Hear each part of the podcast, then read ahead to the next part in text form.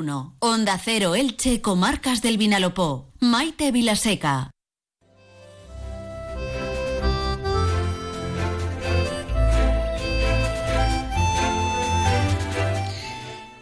Pues es un placer saludar, eh, tal como les anunciaba en la introducción del programa, al presidente de la Diputación Provincial de Alicante, su primera entrevista completa aquí en el programa, que ya teníamos muchísimas ganas de charlar con eh, Tony Pérez. Eh, presidente, bienvenido, buenas tardes. Hola, muy buenas tardes.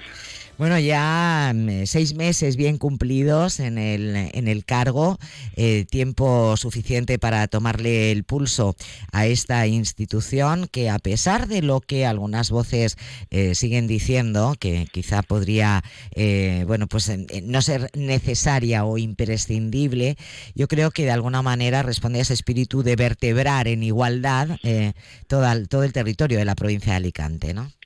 Pues sí, absolutamente. Precisamente pronto se van a cumplir los 200 años de la existencia de las diputaciones provinciales en España, ¿no?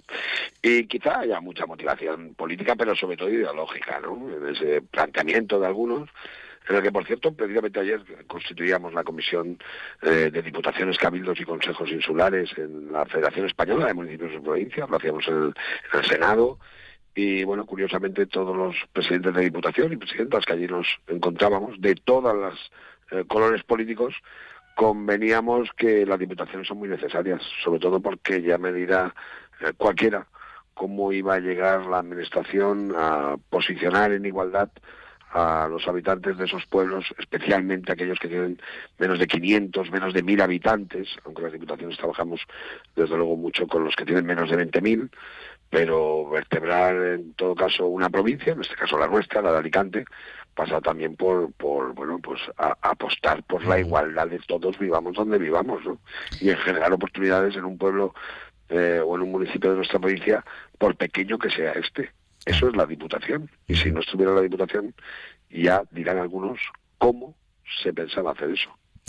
Bueno, lo cierto es que eh, si algo caracteriza a la provincia de Alicante es precisamente, bueno, pues esa diferencia tan grande que hay entre pequeñísimos municipios, sobre todo en las zonas de interior y zonas de, montaña, y grandes urbes, como es el caso de Elche, el caso de Alicante, el caso de, Torrevieja o de Villena, ¿no? O Elda.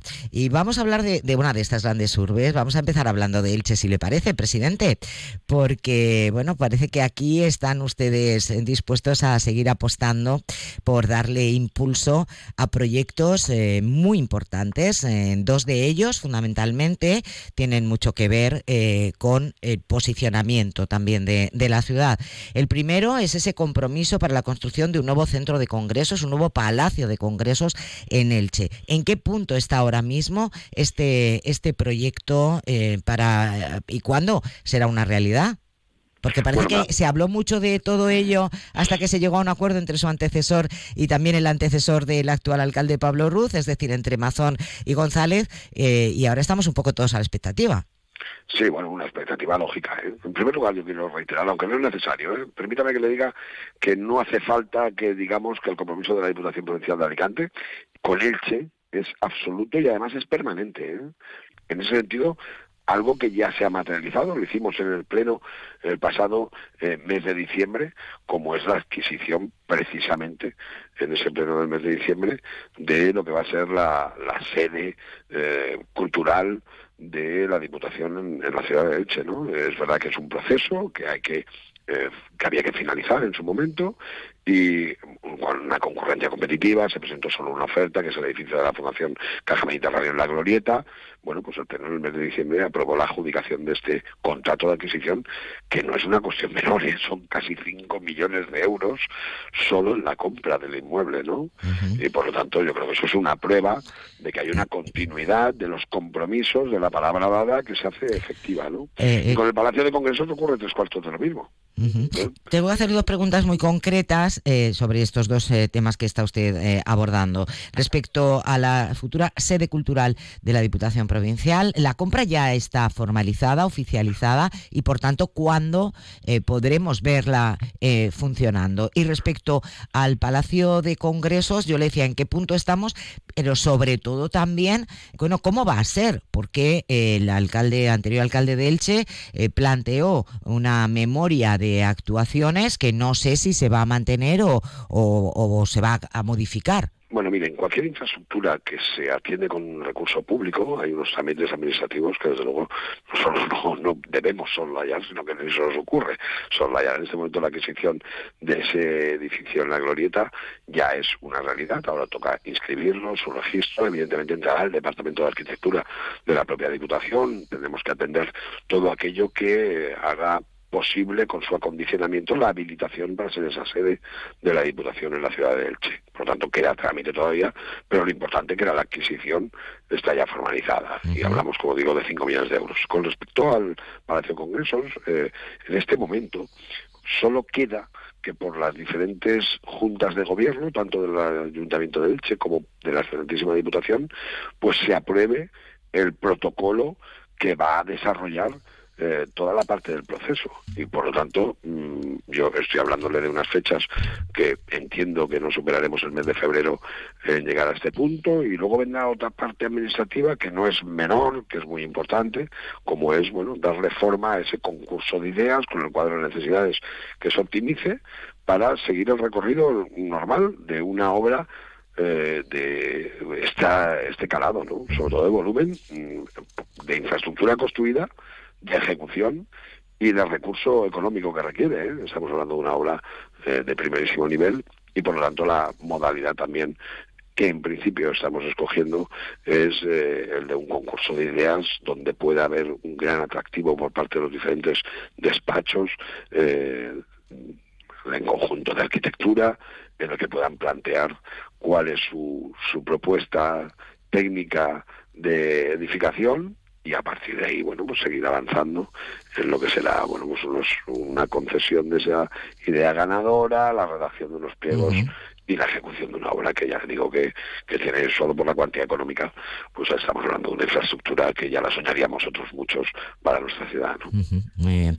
Bueno, ya que estamos hablando de la inversión y de volumen de inversión, pues le tengo que preguntar, eh, presidente, qué volumen, y hablo de montante económico global de inversiones en Elche, aparecen reflejadas en el presupuesto para 2024 de la Diputación de Alicante, que por cierto lo aprueban hoy, ¿no? Pues mire, para la relación del proyecto de ejecución precisamente del Palacio de congresos, la cifra rondará, superará los 300.000 euros, pero luego hay eh, una cantidad importante. En primer lugar, Elche, como cualquier ciudad de la provincia de Alicante, puede participar como institución, ayuntamiento, pero también todos sus colectivos, asociaciones instituciones en las diferentes convocatorias de concurrencia competitiva eh, que tenemos. Eh, pero ya le voy a decir, en este momento mm, movilizamos muchos recursos en la línea llamémoslo de subvención nominativa, eh, pues fíjese desde la subvención al patronato del Ministerio de Elche, como al proyecto educativo y cultural de, del, de Pusol, como a la conservación y mantenimiento del, del palmeral, que es junto con el Misterio y junto con el Museo Pusol, uno de los patrimonios de la humanidad eh, de, que tiene Elche y que por tanto tenemos en la provincia de Alicante, pero hay atenciones, pues mire, hacia la UNED, eh, hacia el círculo empresarial, eh, CEDELCO, eh, en definitiva, es que hay mucha ayuda y mucha em, implicación de la Diputación eh, con la ciudad de Elche. ¿no? El mismo centro asociado de la UNED de Elche se lleva una cuantía eh, en diferentes programas que supera los 150.000 euros. Así una idea global de cuánto al final, sumando un poco todo... Eh, de forma, de forma, de forma nominativa, Elche mm, tiene supera el millón de euros. Pero el millón de euros sin contar los 5 millones de la adquisición del inmueble de la Glorieta, y sin contar que en realidad cuando damos el paso de redactar un proyecto de ejecución para un palacio de congresos ya estamos elevando la cuantía a algo más de 40 millones de euros solo para esa infraestructura. Eh, cada cosa tiene su momento eh, en el que hay que planificar y cada paso administrativo tiene una dotación económica. Pero en este momento, mire, hasta para los productores del dátil eh, Elche o para los productores de la Granada Moyal de Elche, eh, para el cultivo del cáñamo, todo ello reposa al final en Elche, ¿no? y hasta para eso la Diputación tiene líneas directas de ayuda porque nos creemos eh, no solo el presente de Elche, sino sobre todo el mejor futuro para la ciudad. Bueno, pues mire, eh, me lo pone usted muy fácil eh, porque yo le iba a preguntar precisamente por nuestros sectores productivos. No atraviesan por su mejor momento, dos de ellos, especialmente el sector agrícola, pero también el sector pesquero. Ayer mismo la, diputada y alcaldesa de Santa Pola, Loreto Serrano, bueno, pues expresaba ¿no? su indignación, su preocupación, como también también eh, hace unos días aquí en el mismo programa el presidente de la Junta Mayor de, eh, Cofradía de Pescadores de, Santa Pola. Eh, la Unión Europea planea nuevos recortes en cuanto a, días de pesca permitido para nuestra flota de, arrastre.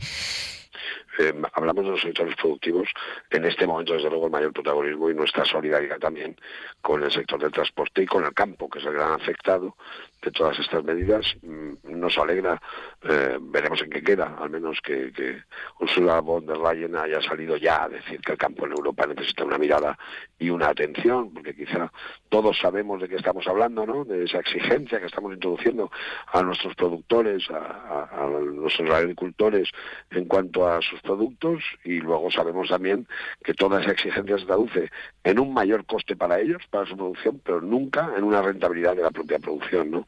La pandemia ya puso en valor lo importante y necesario que es tener un país que esté también eh, bien organizado y ordenado precisamente para proveernos de esos productos básicos. ¿no? Y en leche, el campo de leche es una de nuestras partes importantes en cuanto a la aportación a, la agricultura, ¿no? como lo es también eh, el litoral de, esa comarca. Pues mire, es que a veces uno hace las cosas pensando en, en, la ayuda eh, necesaria en el momento y en cuestión de horas, por no decir días, eh, bueno, pues cambia completamente el panorama. Nuestro sector pesquero se ha vuelto a ver afectado por un recorte en días cuando estábamos implementando medidas para ayudarles con los pocos días que ya les quedaban para poder salir a faenar. Pues mire, es un sector al que no se puede apretar más. De hecho, en los presupuestos de la Diputación para este año eh, habíamos introducido una ayuda nominativa precisamente para el grupo de acción local eh, pesquero porque esa condición legal le, son las, siglas, bueno, les permite acceder a otro tipo de ayudas y subvenciones también a nivel europeo, que si no están constituidos como tales y organizados, pues difícilmente podrían concurrir. Bueno, pues mire, es una parece una pequeña ayuda, pero en realidad les permitía organizarse ante una situación, repito, la que tenían como aquel que dice anteayer, es que ahora todo eso también cambia, ¿no? Y al final nosotros nos tenemos que preocupar de que hay muchas personas que viven del sector que ellos son en realidad deben ser el centro de nuestra acción política, pero que sobre todo viven de un sector que nos alimenta, que nos permite ser referencia también en la gastronomía, lo cual activa también, eh, complementa o forma parte de una gran actividad turística en la cual obtenemos todos grandes actividades económicas y beneficios, todo está entrelazado. Y, y bueno, eh, es verdad que una diputación no tiene competencias directas eh, en estos sectores, pero sí que puede ayudar creando marcos eh, en cualquier orden que les permita desarrollar su tarea dentro de estos momentos de dificultad y incertidumbre, pues de la mejor manera posible. Tengo que introducir una pregunta, ya vamos así un poquito justitos de tiempo, presidente, pero se la tengo que plantear. Hablamos de los trasvases. Eh, bueno, siempre con ese eh, estar en vilo respecto al eh, trasvase del Tajo al Segura, donde me imagino que se va a seguir reclamando, ¿no? Que, que no se siga aumentando el llamado caudal ecológico, que lo que hace es que llegue menos agua, pero también están las obras del post-trasvase del Júcar, Vinalopó y en este este sentido, ahí estamos pendientes también, ¿no? Yo creo que la provincia de Alicante eh, ha desarrollado a lo largo de los años un modelo ejemplar ante la necesidad de optimizar al máximo el ciclo integral del agua, ¿no? Eh, somos un modelo. Por eso se entiende menos los ataques continuos, más de 27 recortes a las aportaciones que por el trasvase Tajo Segura nos llegan a nuestra tierra, ¿no? Entonces no se puede hablar de sostenibilidad eh, con políticas que lo que pretenden es que el desierto avance en Europa entrando precisamente por Alicante, o por Almería, o por Murcia. ¿no? Un trabajo plenamente consolidado eh, en el cual bueno, pues nosotros hemos seguido invirtiendo, junto con la cultura, el bienestar social eh, dentro del presupuesto que hoy aprobamos en la Diputación, el grueso de nuestro bloque inversor va al ciclo hídrico, porque sabemos muy bien de lo que estamos hablando. Y ahora, desgraciadamente, esto se ha puesto en valor o se ha llenado de titulares porque algunas regiones o comunidades autónomas que siempre han mostrado su insolidaridad con respecto a este líquido elemento, bueno, pues ahora necesitan agua. Y aquí está la comunidad valenciana, como estaría cualquier alicantino, como estaría cualquier alicantina, para decir que el agua es de todos, que si nosotros hemos sido capaces con muchísima inversión, año tras año, de hacer un ciclo integral del agua que ahora es admirado en España y en Europa, eso es en realidad lo que nos posibilita, pese a los recortes sistemáticos, poder hoy tener agua garantizada e incluso poder ofrecerla a aquellos que la necesitan. Y no hay que entrar en más debates porque hay titulares y discursos políticos de algún presidente, y no hablo del nuestro, de Carlos Mazón, que cumple siempre su palabra y tiene un criterio muy claro del agua porque conoce muy bien la realidad que nos ha tocado vivir por esa sin razón alejada de los informes técnicos, especialmente con respecto al Jucar bien al apoyo, al trasvase Tajo Segura, bueno, pues eh, ahí está nuestra solidaridad. Eh, y trabajaremos en esa línea y seguiremos invirtiendo. ¿eh? Por ejemplo, tenemos eh, comprometidas cuantías importantes conforme vaya desarrollándose, ahora que hablamos de Elche, para la cicla mayor de, de Elche, ¿no? Pero mire hasta qué punto la Diputación está pensando en todo ello, que tenemos una subvención con la Universidad Miguel Hernández, con eh, una cátedra de agricultura de precisión, de digitalización y de sostenibilidad. Eso quiere decir que nosotros no paramos nunca de trabajar de manera acertada en aquello que es importante. Y el agua, sin duda, es lo más. Por lo tanto, lo que pedimos es un trato justo, especialmente en relación a lo que necesitamos y a, lo que aportamos, que aportamos mucho. ¿eh? Pues tienen ustedes eh, mucho trabajo por delante. Ha sido un placer eh, charlar aquí en los micrófonos de Onda Cero Elche Comarcas del Vinalopó con el presidente de la Diputación Provincial, con Tony Pérez, que por cierto me dice la alcaldesa de Petrer que, que confía, nos decía estos días, que confiaba en que finalmente se podrá conseguir esa balsa de extinción de incendios en Cachuli. Eh, estamos en ello, ¿no, presidente?